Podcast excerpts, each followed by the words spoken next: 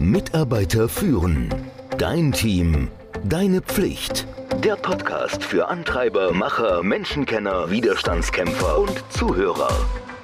Der Podcast von und mit Kai Beuth, dem Experten für das Thema Führung. Jetzt ist es wohl soweit, also spätestens am Sonntag. Ein Jahresrückblick steht an. Deutschland ist nicht Fußballweltmeister geworden. Wir sind nach der Pandemie in die Energiekrise geschlittert und es steht ja ein Abschwung bevor. Also langweilig war es nicht, oder? Warum schauen wir zurück? Was soll das überhaupt? Diese dusseligen Jahresrückblicke. Und vor allem, warum sollten wir überhaupt zurückschauen? Das Ende des Jahres ist ein perfekter Zeitpunkt, um ja, mit seinen Mitarbeitern und Mitarbeiterinnen über die Erfolge zu sprechen. Es ist das perfekte Prälude um das nächste Jahr einzuleiten.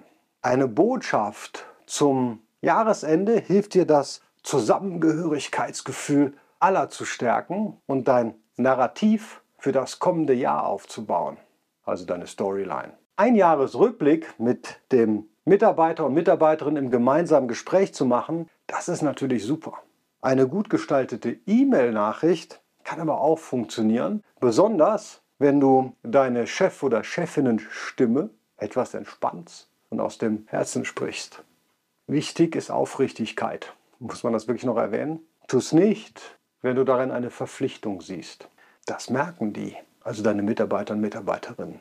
Dann geht der Schuss nach hinten los. Und ich würde dir gerne ein paar Tipps geben, an denen ich mich entlang gehangelt habe bei meinem Versuch, auf das Vergangene zu blicken. Vielleicht gefallen sie dir ja auch. Erstens, Simon Sinek fängt immer mit dem Why an. Du nicht. Du startest mal mit dem Danke. Egal welches Format, bedanke dich erstmal. Eine Danksagung kann für die Menschen, die das ganze Jahr über für dich arbeiten, unglaublich viel bedeuten. Zweitens, sei stolz auf den Erfolg.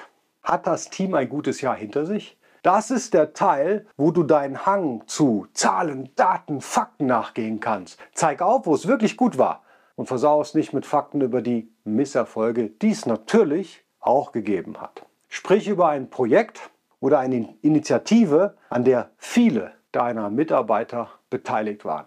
Das stärkt dein Team. Deine Mitarbeiter und Mitarbeiterinnen wollen wissen, dass sie, egal welche Position sie innehaben, zu einem ja, erfolgreichen Team beitragen.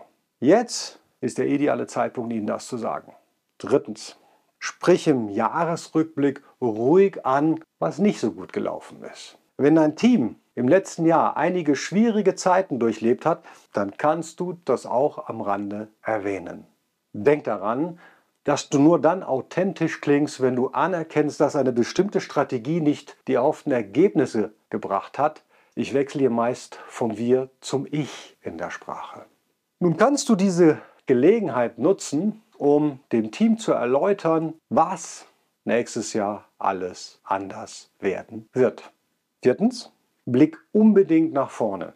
Sprich über die Chancen, die sich im nächsten Jahr ergeben können. Du solltest mit einer positiven Einstellung dein Team inspirieren und es ermutigen, daran zu glauben, dass alles möglich ist. Später hast du noch genügend Zeit, um über Hindernisse oder Herausforderungen zu sprechen, glaub mir.